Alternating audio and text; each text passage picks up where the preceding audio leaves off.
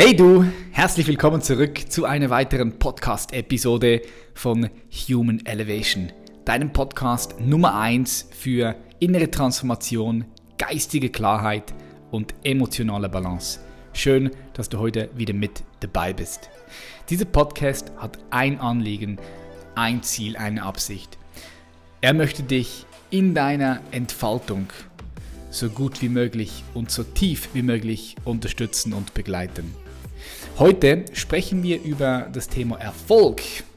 Und zwar mit niemandem geringerem als dem Gründer vom Erfolgsmagazin. Wir sprechen heute mit Julian Backhaus. Julian Backhaus ist deutscher Medienunternehmer, Verleger und Ex-Lobbyist.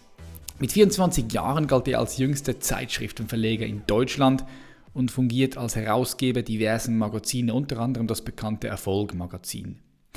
Zu seiner Holding gehören drei weitere Medienunternehmen. Bis 2019 war er zudem Vorsitzender eines Lobbyverbandes in Berlin. Er ist Autor der Bestseller Erfolg, was Sie von den Superreichen lernen können und Ego. Gewinner sind gute Egoisten.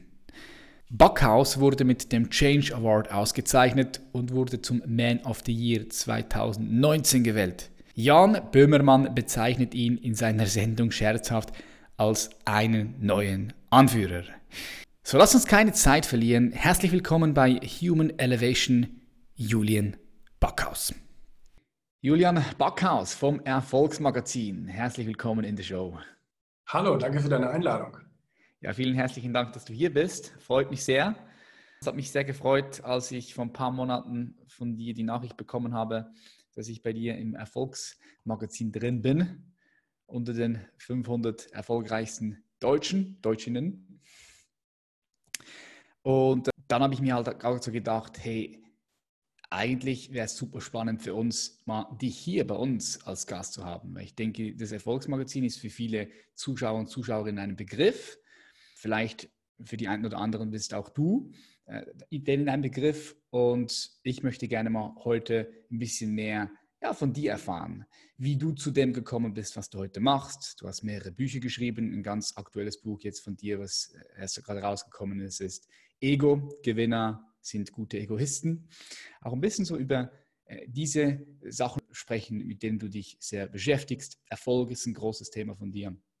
Und äh, da habe ich richtig Lust drauf. Yep. Vielleicht mal zum Reinstarten, Julian. Wie würdest du denn einem Zehnjährigen beschreiben, was du machst? Ich mache Zeitschriften und Kinder kennen tatsächlich auch Zeitschriften, lesen sie immer noch. Also auch gerade viel so Comics und so weiter. Haben wir gerade wieder eine Statistik äh, gelesen vom Verlegerverband, dass Kinder gerne Zeitschriften lesen. Also von daher würde ich Ihnen das sagen, vielleicht ihm aber noch sagen, dass wir eben keine Comics machen, sondern für Erwachsene sozusagen. Okay. Du bist mit 24 in dieses Business gekommen. Also du warst einer der jüngsten oder der jüngste Zeitungsverleger in Deutschland. Wie bist du überhaupt auf, auf diesen Bereich gekommen damals? Hast du das studiert oder kommst du von einem völlig anderen Bereich? Ja, ich habe schon immer eine Liebe zu den Medien gehabt. Ich habe schon immer gerne Zeitungen und Zeitschriften auch als Kind schon gelesen und fand es toll, wie das entsteht. Wollte ich immer gerne selber auch machen.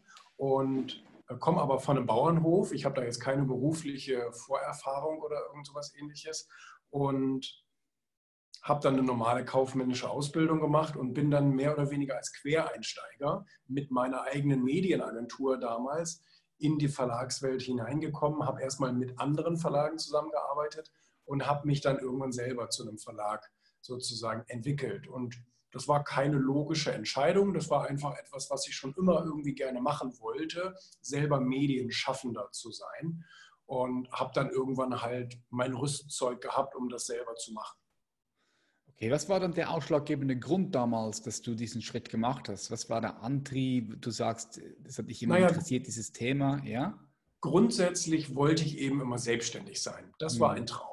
Und ähm, dadurch, dass ich als Kind eben schon immer diese ganze Medienwelt toll fand, habe ich gedacht, das wäre das Ultimum, wenn ich das schaffen könnte, in den Medien eben selbstständig zu sein.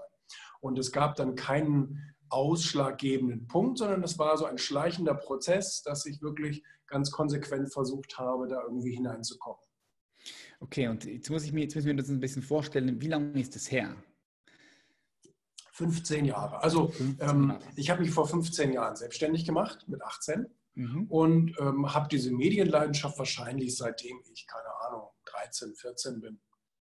Okay, wenn wir da so zurückgehen, so 15 Jahre zurückgehen, dann sehen wir ja, okay, dort gab es noch dieses Social Media Game nicht, ja, wo wir jetzt drin sind.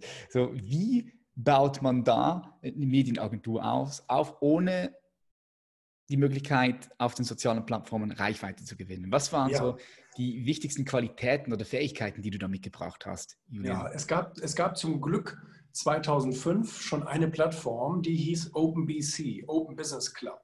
Und Open Business Club ähm, äh, wurde dann umbenannt in Xing. Und ähm, Xing war sozusagen dann seit 2005 äh, oder 2006 wurde es, glaube ich, umbenannt, ähm, meine erste Social-Media-Plattform, Business-Plattform. Und da habe ich mir ein Profil angelegt und habe ähm, meine News da reingestellt. Man konnte noch keine Bilder reinstellen und so, das ging alles noch nicht. Aber man konnte eben Statusaktualisierungen machen und habe dort zum einen sehr viel Kontakte aufgebaut, also ganz unverbindlich mit Leuten Kontakte aufgebaut. Daran waren die meisten auch interessiert, sich so ein virtuelles Netzwerk aufzubauen und habe dann parallel immer meine Erfolgsnews reingestellt. Wir haben jetzt gerade den Kunden gewonnen, wir haben jetzt gerade das Projekt übernommen, wir sind gerade dabei, dies und das zu machen.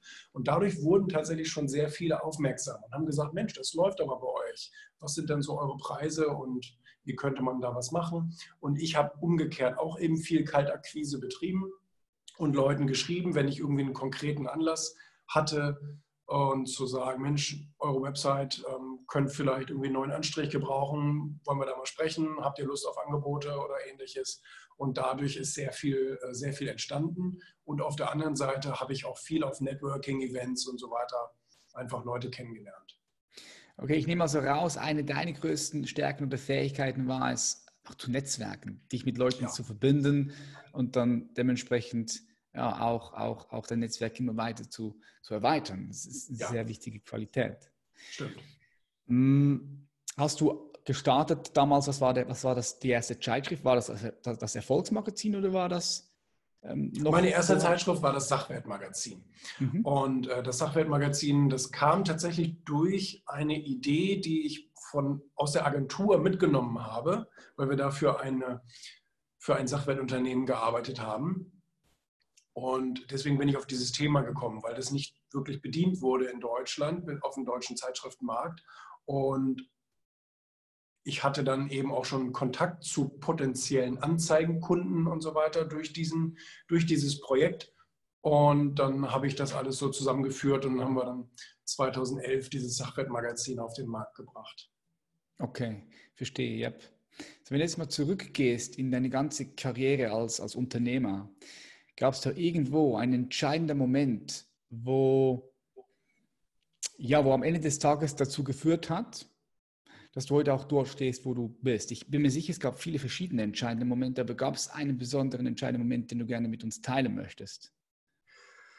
Ähm, also es gab, es gab insofern einen, einen sehr wichtigen Meilenstein und der war eben dann direkt mit 18, wo, ähm, wo mich ein ehemaliger, wo ich ein Praktikum damals in der Schule gemacht hatte, ähm, der hatte mich irgendwie noch so in Erinnerung und der hatte mich dann auf so eine Networking-Idee angesprochen und gesagt, Mensch, wir wollen hier eine Plattform aufbauen und Unternehmer irgendwie so zusammenführen und, und all solche Sachen. Ähm, hättest du Lust dabei zu sein? Ist auch ein bisschen Geld für dich drin. Und äh, das war für mich sehr wichtig, weil ich dort sehr viel, ähm, sehr viel praktisches Know-how, Kontakte aufbauen und so weiter. Das konnte ich da sehr gut. Geld natürlich verdienen auch, das gehört auch dazu. Und ähm, das war sehr wichtig. Dadurch habe ich viele Leute kennengelernt. Ähm, die auch schon eben sehr weit waren in ihren Karrieren und ähm, konnte mir von denen natürlich auch ein paar Tipps mitnehmen und so weiter. Gute Literaturempfehlungen mitnehmen. Mhm. Ähm, da kamen immer wieder Bücher, die, die sozusagen, Mensch, liest das mal, liest das mal. Und so bin ich dann auch so auf meinen Trichter gekommen, wirklich viel zu lesen. Also die ganze Bandbreite, Carnegie, Kiyosaki, ähm, Hill, alles, was da so dazugehört, ähm, habe ich dann angefangen zu lesen. Und damit habe ich auch nie wieder aufgehört. Das ist so der latente wichtigste ähm, Punkt in meiner Karriere, glaube ich. Mm, ja, ist, ich finde es so ein wichtiger Punkt. Es ist gut, dass du den reinwirfst hier in den Raum, dich einfach weiterzubilden und, und verschiedene Bücher zu lesen. Und wenn du merkst, hey, da gibt es etwas Spezielles, was mich interessiert, einen speziellen Bereich, dann dort noch tiefer und tiefer einzutauchen. Ich sehe es im Hintergrund bei dir, ist alles voll Bücher. genau. Ähm, bei, bei dir zieht sich alles ein bisschen, also der rote Faden bei dir ist eigentlich Erfolg, ja, das Erfolgsmagazin. Du hast äh, das Buch geschrieben, welches auch ein Bestseller war, Erfolg, was sie von den Superreichen lernen können. Und was mich so interessiert ist, wenn du Erfolg mal so anschaust, wie würdest du das für dich beschreiben? Was bedeutet überhaupt für dich als Julian Backhaus Erfolg? Und, oh, hat sich das, und, und, hat sich das verändert im Laufe nee, deines also, Lebens bis jetzt? Ähm, für, also klar, es gibt eine technische, also irgendwie, dass man sagt, man erreicht seine Ziele und dann gibt es auch noch diese gesellschaftliche Deutung von Erfolg, dass man einfach viel mehr erreicht als der Durchschnitt, dass man also vielleicht ein besseres Auto fährt, einen besseren Job hat, bessere soziale Status und so weiter. Klar, äh, das, das ist auch in Ordnung, aber für mich ist in erster Linie Glück wichtig. Also, dass man morgens gerne aufsteht und einfach gerne tut, was man davor hat und, und, und seinen Lebensinhalt gefunden hat und einem das auch Energie schenkt, was man den ganzen Tag macht. Und ähm, dass man eben so seinem, seiner Leidenschaft, die in einem brennt, dass man der folgt. Das können ganz unterschiedliche Sachen sein. Bei dem einen ist Sport, bei dem anderen ist Kultur, Kunst, Wirtschaft. Bei jedem ist es irgendwie was anderes. Und, ähm, und das finde ich sehr, sehr wichtig. Und das sagen übrigens auch alle Superreichen, also das, das ist wirklich so common, dass, dass die Leute das alle sagen. Ähm, ich habe gerade ein Buch zu Ende gelesen, ähm, das heißt, wie wir wurden, was wir sind. Mhm. Und ähm, das hat noch Erfolg. Genau, das heißt auch Erfolg, Ausrufezeichen, wie wir wurden, was wir sind. Und da wurden, ich glaube, 30 oder 40 deutsche Prominente gefragt, auch sehr erfolgreich, auch Milliardäre und so weiter. Und das deckt sich mit dem, was ich jetzt auch schon seit zehn Jahren höre, nämlich, was würden Sie einem jungen Menschen empfehlen, erfolgreich zu werden? Und die haben alle gesagt, tu das, was du liebst. Finde das, was dich richtig begeistert, wo du richtig Spaß dran hast, egal ob das andere gut finden oder nicht, ob das gerade ein Trend ist oder nicht, ganz egal. Mach einfach das, wo du richtig Freude dran hast. Ne? Ja, das ist so ein wichtiger Punkt ich sage immer auch Folge der Freude, nicht dem mhm. Spaß. Mhm. Weil, weil, weil Spaß, ist, Spaß ist etwas Oberflächliches, Freude ist jetzt ja. tiefer. Ich bringe mir ja. dieses Beispiel, spielst du ein Instrument oder, oder machst du eine Sportart, eine Sportart oder sowas? Hast du irgendein Hobby, wo du ein bisschen ja, fokussiert bist, was du immer wieder machst? Gibt es da was von dir? Auch nicht? Arbeiten. Arbeit, okay, Arbeiten. Dann ist Arbeiten bei dir das, was dir Freude macht. So, ich bin mir sicher, Julian, dass es manchmal auch Punkte gibt, wo, wo das nicht Spaß macht, aber wenn du tiefer schaust, ist trotzdem Freude da, richtig? Ja, ja, genau. Und, das, und ich denke, das ist wichtig. Oder? Das siehst du bei, bei allen Sportlern oder auch bei wirklich sehr guten ähm, Künstlern.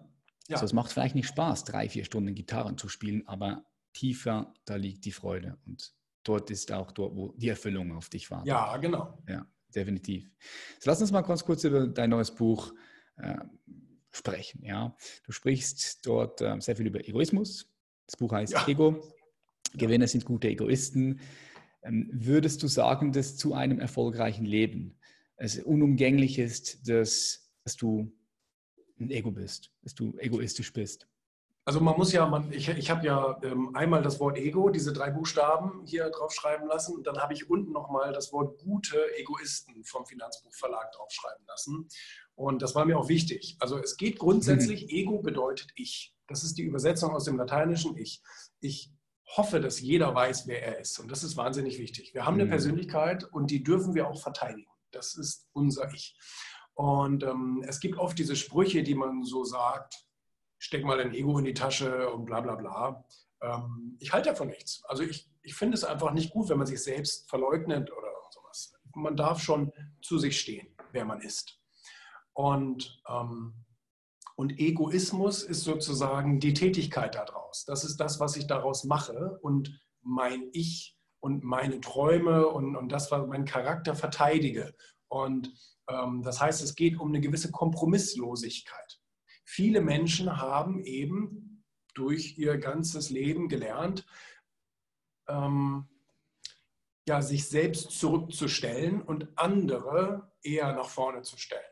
Und ich habe gar nichts dagegen, das schreibe ich auch in dem Buch, ich habe gar nichts dagegen, wenn man anderen Leuten hilft oder unterstützt oder wie auch immer. Mir geht es aber um die Reihenfolge.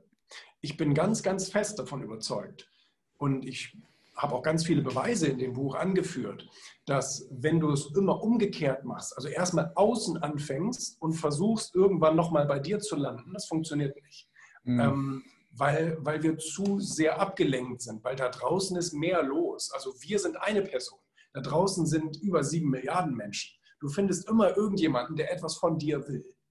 Und wenn ich immer nur schaue, wem kann ich gerade und da, da, da, da, da, da, dann vergisst du äh, sozusagen auch deinen eigenen Energiehaushalt, dein eigenes dein, dein, deine, ja, deine eigene Leidenschaft sozusagen zu verfolgen. Ja, du verlierst dich selbst, ja. Du verlierst dich selbst und ähm, auch im Hinblick auf, ja, aber du musst anderen Menschen helfen, damit es dir besser geht. Das ist alles tendenziell richtig. Aber es ist im Flugzeug nicht ganz, ähm, nicht ganz ohne Grund, dass die Stewardessen vor dem Start sagen, wenn der Sauerstoff knapp wird, erstmal dir die Maske aufsetzen und dann anderen Menschen helfen. Weil umgekehrt funktioniert es einfach nicht. Dann seid ihr beide ohnmächtig. Keiner hat mhm. was gewonnen. Ganz im Gegenteil. Und ähm, von daher, ich muss auch selber etwas haben, um etwas zu geben. Und das ist ganz wichtig. Ja, ich bringe immer gerne dieses Bild rein, das, Wasser, das, das Glas Wasser. Wenn du das Wasser oder das Glas füllst mit Wasser und das Glas dann überquellt, überfüllt mit Wasser, perfekt. Ja, dann haben die anderen auch genug Wasser. Aber wenn du selbst das leere Glas bist, ja. welches durstig ja. ist und äh, fast ja. stirbt, weil es zu wenig Wasser bekommt, ja dann, dann wird es sehr schwierig, auch, auch für die Gesellschaft was zu tun. Ja? Helfe aus dem Überfluss heraus. Das ist mm. wirklich besser, ja, das stimmt. Yep. Ähm, Gibt es bei dir, Julian, in deinem Leben gerade gewisse Elemente, Aspekte, wo du jetzt gerade deinen Fokus drauf hast und sagst, hey, da, da möchte ich jetzt noch besser werden drin, da möchte ich jetzt noch tiefer gehen? Also ich habe diese Unternehmerreise, wie gesagt, vor 15 Jahren begonnen und die wird jedes Jahr spannender, weil ich mich selber natürlich auch jedes Jahr ein wenig weiterentwickle. Also nicht nur, dass unsere bestehenden Marken äh, stärker werden, wertvoller werden und mehr Geld produzieren und bla bla bla, ähm, sondern es ist ja eben auch immer eine inhaltliche Auseinandersetzung und ähm, und das machen wir auch. Und natürlich ist das Thema Skalierung für einen Unternehmer immer wichtig und immer interessant. Und ähm, ja, wir haben sehr viele neue Mitarbeiter eingestellt, wir haben sehr viel in unsere Infrastruktur investiert, äh, auch jetzt gerade in der Corona-Zeit und ähm, mhm. sind letztes Jahr ein Ausbildungsbetrieb geworden, haben hier junge Leute, die einen Beruf lernen und all solche Dinge. Ähm, das ist schon alles ähm, eine sehr, sehr spannende Reise, macht mir sehr viel Spaß.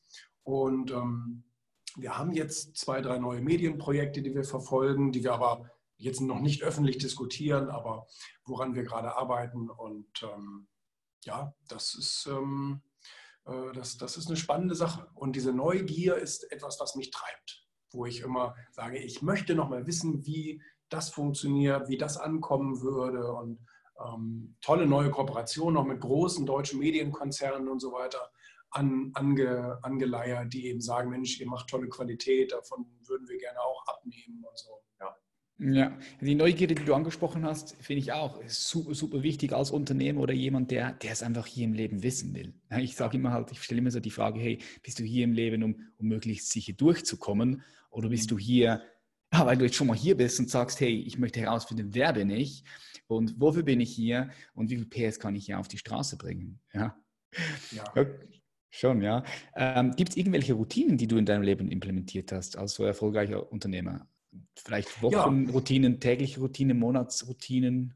Ja, also ich, ich würde jetzt schon fast mal unterscheiden zwischen, zwischen ähm, meinen persönlichen Routinen und meinen beruflichen Routinen. Also persönliche Routine habe ich mir eben ganz, ganz früh angeeignet, jeden Tag zu lesen in Büchern wie Biografien, Sachbüchern, Ratgebern. Mhm. Das mache ich jeden Tag.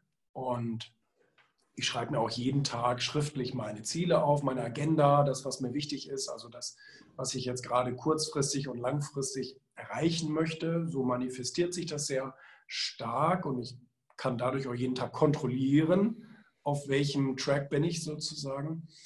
Ähm, ich, ich habe auch jeden Tag Audios, so, so Erfolgs-CDs und so weiter oder MP3s, die ich mir so als, als positive Beschallung äh, rein, reinziehe. Ähm, ähm, ich nehme jeden Tag Vitamine, weil ich mich nicht so gut ernähre. Das gehört auch dazu. Ich trinke sehr viel Wasser, sehr viel, weil das einfach eine sehr gute, gesunde, energiespendende Sache ist. Ähm, und ähm, ja, das, das sind, glaube ich, die, das sind, glaube ich, die Routinen, ja. Mhm. Hast du so viele Bücher schon gelesen in deinem Leben? Ich weiß, es ist immer so eine, ich finde die Frage, wenn mich immer Leute fragen, hey Patrick, welches Buch könntest du dann empfehlen, ist natürlich immer die Frage, ja, wo stehst du? Ja? Was ist, was ist gerade für dich relevant? Aber was mich interessieren würde, ist, welches Buch hast du am meisten verschenkt? Gibt es ein Buch, welches du am meisten verschenkt hast oder am meisten empfohlen hast? Wenn ja, welches? Ich muss, ja, ja, genau. Ich muss zugeben, dass ich keine Bücher verschenke, so gut wie nie. Ja. Ähm, sollte ich vielleicht mir mal angewöhnen. Aber ich, empf ich empfehle sehr oft Bücher, natürlich. Also einmal empfehle ich auf meinem Social Media Kanal jeden Tag, also jeden zweiten Tag ein Buch und ähm, sage auch die Key Learnings aus dem Buch. Und ähm, äh, was, äh, was, ich, was ich aber oft empfehle, sind eben so diese, sind eben so diese Klassiker natürlich, Richard Poor, ist klar, und ähm, Wie man Freunde gewinnt, empfehle ich auch jedem. Das ist auch ein Buch, was jeder gelesen haben sollte. Ähm, und ich empfehle gerne auch die Bücher, die, die er damals geschrieben hat, von Donald Trump zum Beispiel, The Art of the Deal und so weiter, sehr geile Bücher. Mhm. Ähm, äh, Virgin, Way, äh, Virgin Way von, von Richard Branson empfehle ich auch sehr gerne. Ja. Nice. Jetzt hast du so viele Leute auch schon interviewt und bei dir zu Gast gehabt. Gibt es da jemand, der, der wirklich von all den Leuten herausgeragt ist, wo du sagst, ja, das, das war so das interessanteste Gespräch. Und wenn ja, was hast du aus diesem Gespräch für dich mitnehmen können?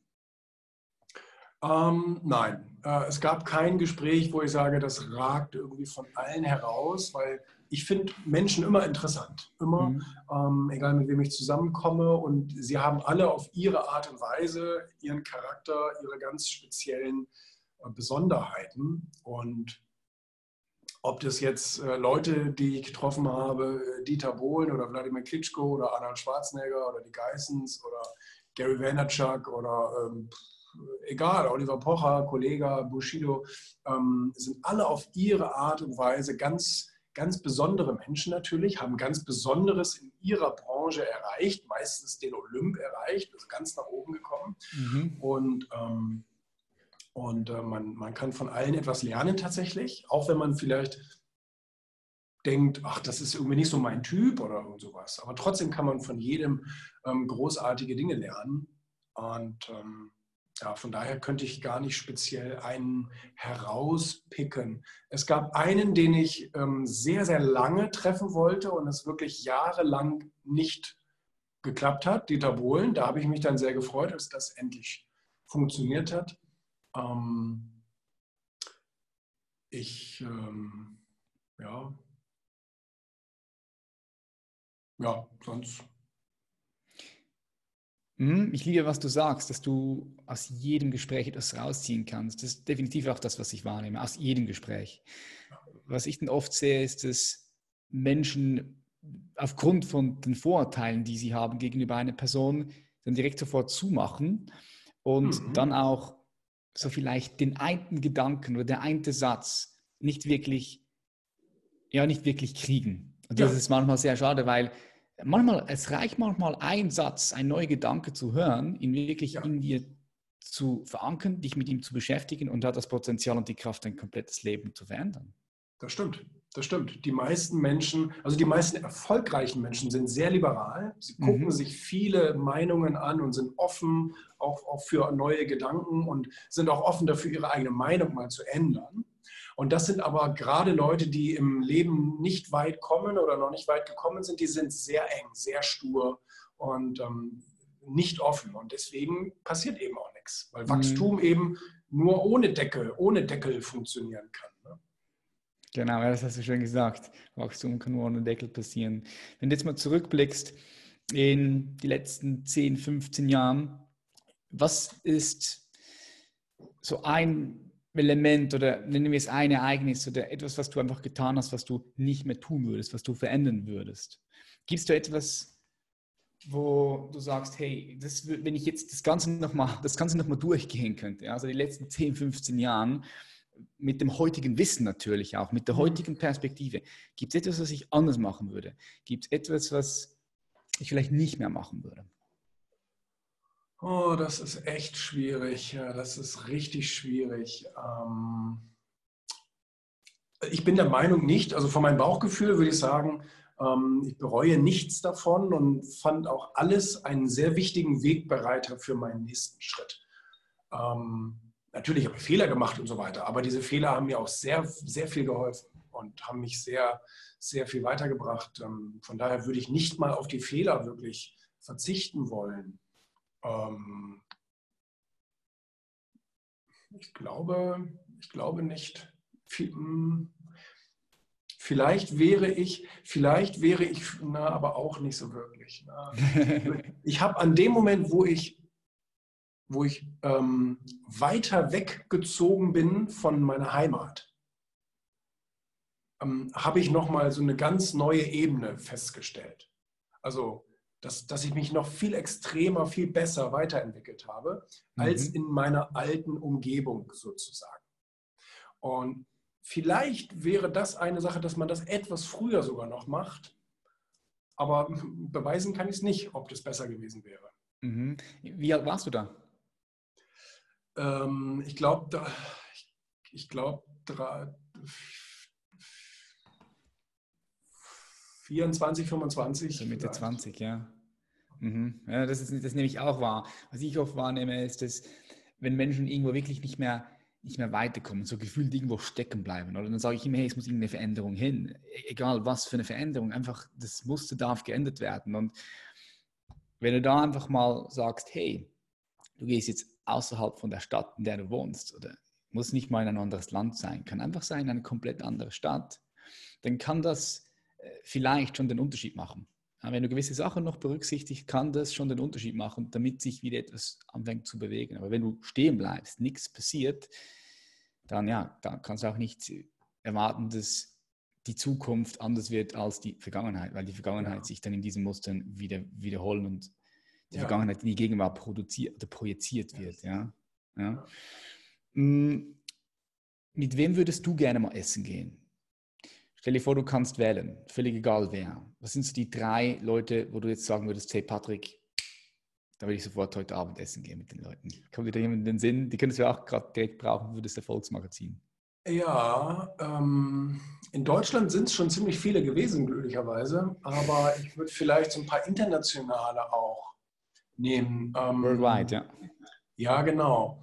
Ähm, ich konnte vor seiner Präsidentschaft Donald Trump mal interviewen, den würde ich aber gerne auch mal so zum Essen treffen. Das würde ich spannend finden. Ähm, dann vielleicht noch, dann vielleicht noch.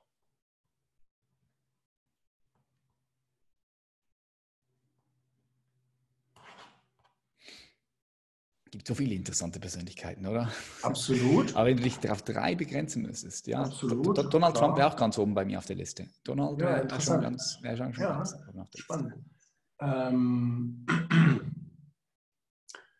ja. Mm.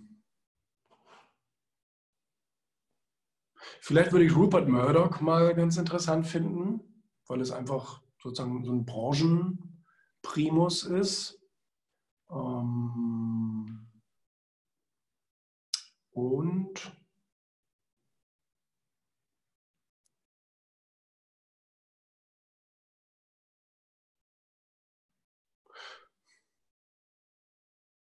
ja, ich überlege, ob, ja, weiß ich nicht. Sonst fällt mir gerade keiner ein.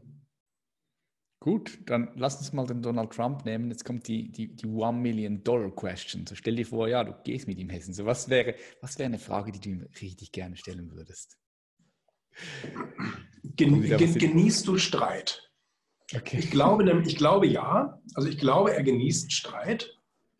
Das tun übrigens sehr, sehr viele ähm, Superreiche. Es gibt sehr viele Superreiche, die sind sehr competitive und die lieben es, sich zu reiben und zu streiten nachher auch natürlich zu sehen, wie man gewinnt. Mhm. Und, ähm, und ähm, er schenkt ja oftmals auch seinen Gegnern sehr viel Aufmerksamkeit. Also zieht manchmal auch auf, vielleicht kannte man den vorher gar nicht. Und jetzt macht er das Spotlight da drauf und sagt, der hat mich beleidigt, der hat mich enttäuscht, der hat mich fertig gemacht, wie auch immer. Böser Mensch. Und dann fragt man sich, warum, warum gibst du ihm jetzt sozusagen diese Bühne, wenn er so ein schlechter Mensch ist oder ein Feind ist oder so? Und ich glaube, das macht er deswegen, ähm, um eben dann ihn sozusagen auf der öffentlichen Bühne zu schlagen. Mhm. Ja, dass er, dass einfach diese Konflikte, diese Kämpfe mag, weil er dann auch wieder die Möglichkeit hat und das Potenzial darin sieht, zu siegen in diesem Konflikt. Das kann gut sein. Ja. Das ist eine spannende Frage. Ja. Was würdest du, oder besser gesagt, anders gefragt, Julian, das ist eine etwas tiefere Frage. Was musst du jetzt leben, um in Ruhe sterben zu können? Ähm, also ich persönlich muss genauso weitermachen. Äh, das habe ich auch tatsächlich in meinem Buch beschrieben, dass ich keine Angst vorm Tod habe, auch vom plötzlichen Tod. Keine Angst habe. Also wenn ich jetzt im Flugzeug sitzen würde und manchmal hat man ja so Situationen, wo auf einmal irgendwie ein Luftloch oder irgend sowas ist, ähm, mhm. wo auf einmal alle Panik kriegen. Ich kriege nie Panik, weil ich immer denke, wenn es das gewesen ist, dann habe ich wirklich sehr viel gemacht und mir fällt kaum etwas ein, was ich was ich jetzt nicht gemacht hätte, wo ich sage, oh, eines Tages möchte ich gerne mal. Also ich habe wirklich in den letzten, in den, in den letzten anderthalb Jahrzehnten sehr, sehr viel versucht, in mein Leben reinzupacken, was ich gerne machen wollte. Hm, ja, schön zu hören dass auch da immer wieder als Antwort kommt, ist, hey, ich darf mir einfach treu bleiben. Ich darf meine Werte leben und mit meinen Werten im Feuer stehen. Völlig egal, ja, was passiert. So, ja, ja. Das sind meine Werte, damit stehe ich im Feuer und, und, und that's my way. Ja. Mhm. Ähm, stell dir mal vor, du spulst oder besser gesagt, du reist mit deiner Zeitmaschine in die Zukunft wie sieht die Welt für dich in 30 Jahren aus? Das ist immer schwierig. 30 Jahre ist eine lange Zeit. Du siehst, was innerhalb von zwei Jahren passieren kann und innerhalb von einem Jahr. Da können so viele Dinge passieren. Und vor allem auch in zehn Jahren kann sehr, sehr viel passieren. Ich sage immer, die meisten Menschen überschätzen, was sie in drei, vier, fünf Jahren machen können und unterschätzen, was in zehn Jahren alles machbar ist, wenn sie den Fokus auf einen Punkt richten Ja, jetzt warst du kurz weg. Mach nichts. Krass. Kannst du mich wieder. Warte mal, jetzt Was ist passiert? Irgendwie ist die Verbindung abgebrochen. Und ich habe dann echt gedacht, jetzt ist es ganz zu Ende, aber jetzt hat er auf einmal die, die App wieder aufgemacht. Ja, die Aufzeichnung läuft noch, das ist gut. Spannend. So, perfekt. Also ich starte gerade noch mal rein. So, die meisten Menschen überschätzen, was sie in drei, vier, fünf Jahren alles erreichen können, aber sie unterschätzen, was sie in zehn Jahren erreichen können. Wenn sie wirklich den ganzen Fokus auf einen Punkt richten, wenn sie klar sind, klar darüber sind, was sie machen wollen, wo sie hin möchten. Und darum 30 Jahre ist sehr, sehr, sehr weit. Aber wie siehst du die Welt, Julian, in 2050? Und was ziehst du heute daraus? Ähm, also, also ich persönlich, realistisch gesehen, sehe ich die Welt nicht so, wie ich sie mir wünschen würde. Also mhm. ich würde mir die Welt ähm, weiterhin sehr kapitalistisch-liberal äh, wünschen. Aber ich glaube, dass es eine sozialistische Welt werden wird. Und alle Anzeichen gehen in diese Richtung. Die junge Generation ist mega überzeugt äh, von dieser ganzen Geschichte. Ähm, bedeutet, glaube ich, dass die das versuchen werden. Natürlich werden sie dabei scheitern, werden viel Armut produzieren und viel Gleich, Gleichmacherei. Ähm, das wird, das wird eine, eine, eine traurige Welt. Ähm, dann kommt wieder ein großer Knall, bei denen dann wieder sozusagen die Leute mit dem richtigen Mindset oben stehen werden und alle anderen werden wieder am, am Boden sein. Ähm, das, ist, das wird schade. Aber ähm, ja, ich, also, also ähm, ich, ich, ähm, ich finde es sehr, sehr schwer. Ähm, mhm. Ich, ich finde es sehr, sehr schwer vorauszusagen, was passieren wird, weil immer natürlich einzelne Events dafür sorgen können, dass alles völlig anders wird. Ja. Und das hängt von vielen Faktoren ab, die wir auch nicht beeinflussen können. Wir können dann nur darauf eingehen, was passiert, aber wir können nicht immer beeinflussen, was passiert. Ähm, aber ich glaube, dass, dass die Leute immer wieder für sich den richtigen Weg finden, die sich eben auch damit beschäftigen, die, die an ihre eigene Agenda denken, die ihre Ziele durchsetzen, die sich nicht davon ablenken lassen, was andere machen, die sozusagen in ihrer eigenen Blase leben. Also ich schreibe in dem Buch ja zum Beispiel auch, dass jeder das Recht hat, auch in seiner eigenen Realität zu leben und sich die Welt so zu machen, wie er sie gerne hätte. Und das kann man auch mit dem Umfeld machen. Man kann sich die Menschen aussuchen, mit denen man, mit denen man gerne Zeit verbringen möchte und kapselt sich halt ein bisschen auch ab von den anderen Menschen ne, oder vom Rest der Gesellschaft. Ja, ich sehe die Bewegung definitiv auch, dass es eine Möglichkeit geben kann oder ein Zukunftspotenzial geben kann, wo ja die Welt immer mehr und mehr in Richtung Sozialismus geht. Ich sehe diese Bewegung auch. Ähm, es gibt mal, es, die Chinesen sagen, die dritte Generation von einer Generation ist immer am schwächsten. Warum? Weil die erste Generation baut etwas auf. Die zweite Generation weiß dann noch so, okay, wie es war damals, als, als es wirklich Chaos war und ist einfach noch mehr dahinter. Und die dritte Generation, die kennt den Wert gar nicht mehr, die, die, die checkt gar nicht mehr, was, was eigentlich Chaos bedeutet, hat auch ein schlechteres Mindset, ist weniger Resi Resilienz und äh, bringt dann das Chaos wieder rein und dann geht das Ganze dann wieder ein bisschen von vorne los. Das hört sich find, äh, gut an. Ja, finde ich, find ich, auch, find ich auch ein spannender Gedanke. Ja. Das ist das, was die Chinesen sagen. Was ist denn das, was du jetzt da, da rausziehst? Also angenommen, es würde in diese Richtung gehen. Du hast schon vorher ein bisschen gesagt, so, du hast deine eigene Realität, du hast dein eigenes Netzwerk, du machst deine eigenen Dinge, aber gibt es da etwas Konkreteres, was du jetzt hier auch unseren Zuschauern und Zuschauerinnen empfehlen könntest? Jetzt angenommen, Ehrlich es würde diese nicht. Gehen. Ja? Ehrlich gesagt nicht. Also ich mache mir gerade sehr viel Gedanken darüber, was würdest du eigentlich tun, wohin würdest du gehen und so weiter. Aber ich habe noch keine konkreten Antworten darauf gefunden, muss ich sagen. Mhm. Ähm, weil, es, weil es überall diese, also ich sehe überall diese Tendenz. Auch was so Demokratieverletzungen und so weiter anbelangt, Grundrechte, Einschränkungen und so weiter. Das haben wir jetzt ja gerade leider in eigentlich fast jedem Land gesehen. Außer zum Beispiel in Schweden und so, was mich sehr überrascht hat, dass mhm. gerade ein, ein, ein sehr sozialer Staat wie Schweden dann so liberal agiert, das fand ich sehr, fand ich sehr interessant. Ähm, ja, ja, ja. Aber da haben mich auf der anderen Seite dann eben gerade sehr viele Länder auch enttäuscht. Und deswegen bin ich da so ein bisschen irgendwie so noch, noch nicht so richtig fündig geworden, wie, wie ich mit dieser Tendenz äh, umgehen soll. Mhm, wie du auf das, was passiert, antworten möchtest, ja. Ja, ja spannend. Stell dir jetzt vor, du fliegst hoch zum Mond, guckst runter auf die Erde, es ist ein blauer Planet, grün, rot, das ist alles voller Farbe.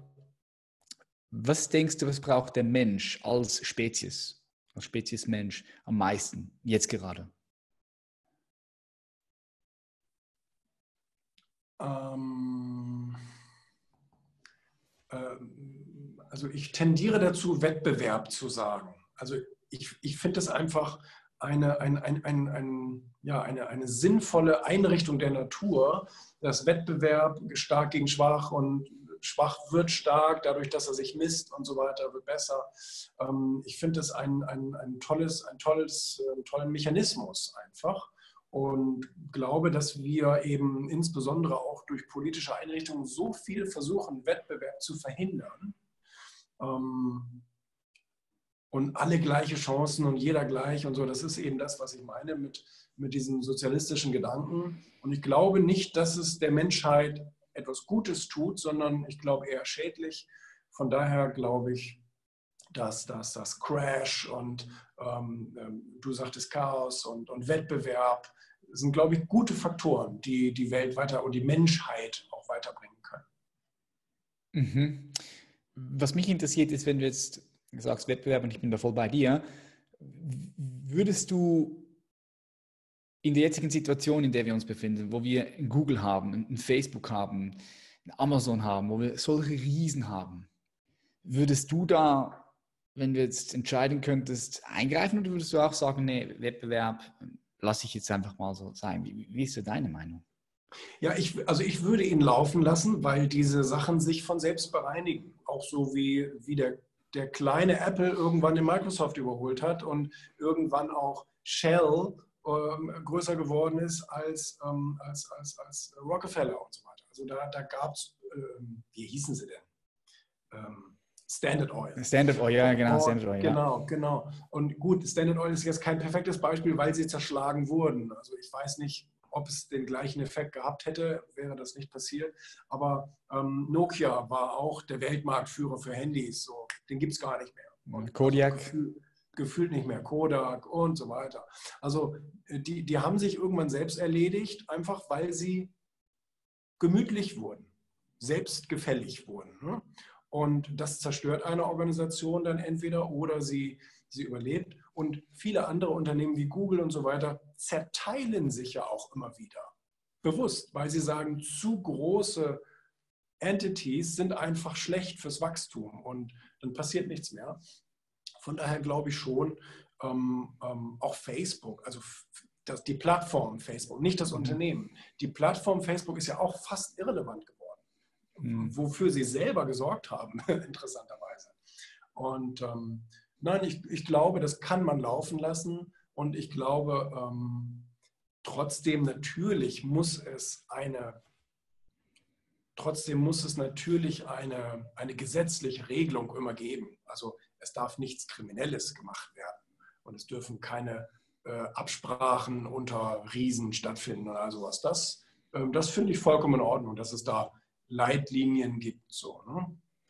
Ja, finde ich, auch, find ich auch in Ordnung, dass der Staat gewisse feste Strukturen oder sagen wir mal so der Rahmen ja. gibt. Ja. Aber innerhalb dieses Rahmens sollte ja, Freiraum sein, sollte Individualität sein. du hast einen ganz wichtigen Punkt gesagt. Du wirst es nicht gut, diese, diese, diese, diese Gleichheit und so weiter und so fort. Was wir nicht vergessen dürfen, ist, die Menschen sind nicht gleich. Also die Menschen sind einfach extrem individuell. Niemand ist gleich. Du bist nicht gleich wie dein Vater, äh, dein Vater ist nicht gleich wie alle anderen sieben Milliarden Menschen hier auf dieser Welt, sondern es ist wirklich jeder ein ultra komplexes, multidimensionales System. Und wo ich die Gefahr sehe, ist, wenn wir versuchen, alle so in dieses Muster reinzupacken, in diese Gleichheit, ist, dass dann eigentlich sehr viel Potenzial verloren geht. Potenzial geht verloren, weil. Natürlich. Ja, das Potenzial wird eigentlich so, ja, wie soll man sagen, begrenzt, ja, ja. eingesperrt. Ja, natürlich. Ja. Jeder, jeder glaubt nur dem Kollektiv dienen zu müssen ja. und auch kollektiv denken zu müssen und keiner traut sich, seine individuellen Gedanken umzusetzen, weil es scheinbar gegen die Herde spricht. Und ähm, auch bei Fridays for Future und so weiter, weißt du, da, ich habe nichts gegen Bewegungen, aber innerhalb der Bewegungen kein, findet kein Diskurs mehr statt. Also hm. keine Diskussion innerhalb der Organisation, weil man sagt, nein, wir denken hier alle gleich. Und das ist eine riesengroße Gefahr. Ne? Und dadurch kann auch keine Innovation und keine Evolution mehr stattfinden. Nee, ist ein Game Over, eingesperrt. Ja. ja. Wo geht deine Reise hin, Julian äh, Backhaus, mit, dem, mit den ganzen Companies, die du hast, mit dem Erfolgsmagazin? Wo siehst du dich in den nächsten fünf, sechs, sieben, zehn Jahren? Wo geht die Reise bei dir hin? Also ich möchte ein mittelständisches Unternehmen bleiben und ich möchte es auch behalten. Also ich habe keine, keine Exit-Gedanken oder irgend sowas ähnliches. Ich kriege einzelne Angebote für Plattformen oder irgend sowas von anderen Medienunternehmen. Darüber denke ich nach. Wenn das Angebot gut ist, kann ich auch mal einen Unternehmensteil verkaufen. Ähm, aber ich möchte ähm, grundsätzlich im, im, Besitz bleiben und ähm, möchte auch mittelständisch bleiben, möchte also kein Großkonzern werden. Also ich habe überhaupt kein Interesse, 10.000 Mitarbeiter zu haben. Gar kein Interesse. Und ähm, ich glaube, also ich, ich wüsste nicht mal, ob ich 1000 Mitarbeiter haben möchte. So 500, 600, das kann man alles handeln, aber mehr weiß ich gar nicht, ob ich da Lust zu hätte, weil dazu muss man wieder diese Streitbereitschaft haben diese, diese und tatsächlich bin ich da sehr, ähm, also ich mag meine Ruhe und Diplomatie und das gefällt mir persönlich besser. Aber wenn du eine gewisse Größe erreichst, hast du automatisch jeden Tag mega Probleme auf deinem Schreibtisch. Und, mhm. ähm, Und irgendwie ist das, also anderen schenkt das Energie, mir raubt das eher Energie. Ich mhm. brauche es nicht unbedingt. Von daher möchte ich gerne übersichtlich bleiben und ähm, möchte weiter Medien dazu erfinden und neue Projekte machen. Und natürlich muss man auch etwas mehr in die Richtung Plattformgeschäfte denken, also nicht nur typische Magazine, sondern man muss auch ähm, Medien digitalisieren und so. Und ähm, da sind wir dran, das macht auch Spaß. Und das ist so, das, das ist so die Vision. Ja, ich finde es schön, dass du da dir so klar bist, weil was, was ich oft sehe, ist auch, dass Menschen also diese Vorstellung haben von, ich möchte extrem, extrem groß werden, aber sie vergessen dabei, dass wenn du sehr groß bist, ist dann deine Angriffsfläche auch größer. Das ist klar. Je größer du bist, desto größer ist dein Schatten. Das heißt, je mehr Leute projizieren ihre eigenen unterdrückten, verdrängten oder verleugneten Anteilen auf dich und das gibt Bewegung rein und das gibt diese Konflikte rein und, und, und da darfst du einfach auch bereit sein, äh, damit klarzukommen und damit umzugehen, ja. Mhm. Stell dir vor, du kannst ein Werbeplakat designen. Es kommt noch meine letzte Frage an dich, Julian. Die stelle ich allen meinen Gästen. Und dieses Werbeplakat kannst du so designen, wie du möchtest. Du kannst ein Bild draufklatschen, du kannst einen Text draufklatschen. Und dieses Werbeplakat ist aber überall zu sehen. Also in Berlin, in Hamburg, in ganz Deutschland, aber auch auf New York Times Squares, in Saudi-Arabien, in Russland, in Indonesien, Sydney, New York, wie schon bereits gesagt, also Rio de Janeiro, überall. So, was kommt dort von dir drauf? Was für eine Message? Ah, ich, ich ähm, vielleicht würde ich, kennst, du kennst diese Grafik I Love New York, ne? Also ja. I und dann so ein Herz und dann NY. Ähm, ich würde vielleicht ähm, aus dem NY ein M, äh, äh also ein MY machen. Äh, nee, nee, Quatsch, ein ME. Me. Ja. Nicht My, sondern Me. I love me. Also das heißt so, dass, dass ich den Leuten wirklich irgendwie empfehlen würde, verlieb dich mal wieder in dich selbst und in deine Träume und in, in das, was du immer wolltest und, ähm, und lebe auch danach und sei auch konsequent und verteidige das auch und ähm, rechtfertige dich nicht ständig dafür, dass du deinen Weg gehen willst. Ne? Das würde ich, das ich vielleicht versuchen. Ja. Wow, schön. Doch, ich denke, da können sich viele Leute auch etwas für sich mit rausnehmen. Jetzt, wo können dich die Zuschauer und Zuschauerinnen, aber auch die Zuhörer und Zuhörerinnen, das Ganze wird auch auf Podcast ausgestrahlt, wo können die dich finden? Du bist Instagram, hast du vorhin gesagt, unterwegs, auf YouTube bist du auch mit, mit dem Daily, ja. Daily unterwegs auf YouTube mittlerweile, gell? Ja. Ja, genau. Ja, genau. Seit zwei Jahren schon. Ich bin überall. Ich bin auch bei TikTok, ich bin auch bei, bei LinkedIn und Xing und Facebook. Also ich bin überall. Mir fällt gerade nichts ein, außer bei, bei ähm, wie heißt dieses ähm, Snapchat, da bin ich nicht. Snapchat, ja, gut, Snapchat hat sich ein bisschen selber ins Ausgeschmissen. Hätten, hätten verkaufen sollen dann ja, Hätte ich mir gerade mal gedacht. Ja. Ja. Gut, wer weiß. Gell? Also es kann auch natürlich sein, dass, stell dir vor, Snapchat kommt so in ein paar Jahren wieder. Bam! Instagram verliert am Marktanteil. Ich bin sogar auf Twitter. Bist du auf Twitter? Nee, Twitter bin ich nicht. Ne. sogar da bin ich. Da kommen immer mehr jetzt. Kommen immer mehr. Ja, kann sein. Twitter ist eigentlich auch schon lange im Game, vor allem in Amerika. Also hier im deutschsprachigen ja. Raum eher weniger, aber kann sein, dass die auch noch hierher kommen, klar. Ja. Wie auch LinkedIn übrigens schon länger in Amerika genau. richtig groß ist und erst jetzt kommt es genau. langsam zum deutschsprachigen Raum. Ja, interessant. Julian, vielen herzlichen Dank, dass du dir die Zeit genommen hast. War mir eine Freude. Dankeschön. Äh, wir bleiben verbunden und ich wünsche dir auf deinem Weg ganz viel Erfolg, viel Freude, viel Kraft und auch ganz viel Frieden. Ja, das ist das, was ich dir wünsche. Dir auch, Dankeschön. Vielen Dank. Bye, bye. Ciao. Und wenn du wieder bis hier zum Schluss reingehört hast, vielen herzlichen Dank für deine Aufmerksamkeit. Ich würde mich sehr freuen, wenn du den Podcast teilst über Instagram. Verlink mich auch gerne, dann weiß ich Bescheid. Und ja, wenn dir diese Podcast-Episode gefallen hat, dann macht es ja auch nur Sinn, wenn du ihn teilen würdest. Ich freue mich immer, wenn du ihn teilst mit deinen liebsten Freunden, Familien, weil so wird der Podcast noch bekannter, noch mehr Leute werden aufmerksam auf unsere Arbeit und das ist schlussendlich ein groß, eine große Absicht von mir, das Ding noch größer zu machen. Wenn du jemand bist, der sagt, du kannst dir gut vorstellen, von mir während eine gewisse Zeit gecoacht zu werden, gementort zu werden, dann lade ich dich ganz herzlich dazu ein, dich einfach drauf zu bewerben. Du kannst dir dabei auch ein kostenloses Beratungsgespräch buchen. Klicke einfach in den Show Notes auf den Link oder geh direkt auf www.patrickreise.com. Ich würde mich sehr freuen, von dir zu hören und wer weiß, vielleicht arbeitest du und ich schon bald sehr intensiv für eine gewisse Zeit zusammen und bringen gemeinsam deine PS voll und ganz auf die Straße. Und das mit möglichst viel Freude, Fülle, Freiheit und Frieden. Ich freue mich von dir zu hören. Wir sehen uns entweder auf Social Media, entweder hier in der nächsten Episode oder an einem Telefongespräch mit unserem Team oder einfach beim nächsten Mal hier wieder auf Human Elevation. Bis bald, much love, bye bye.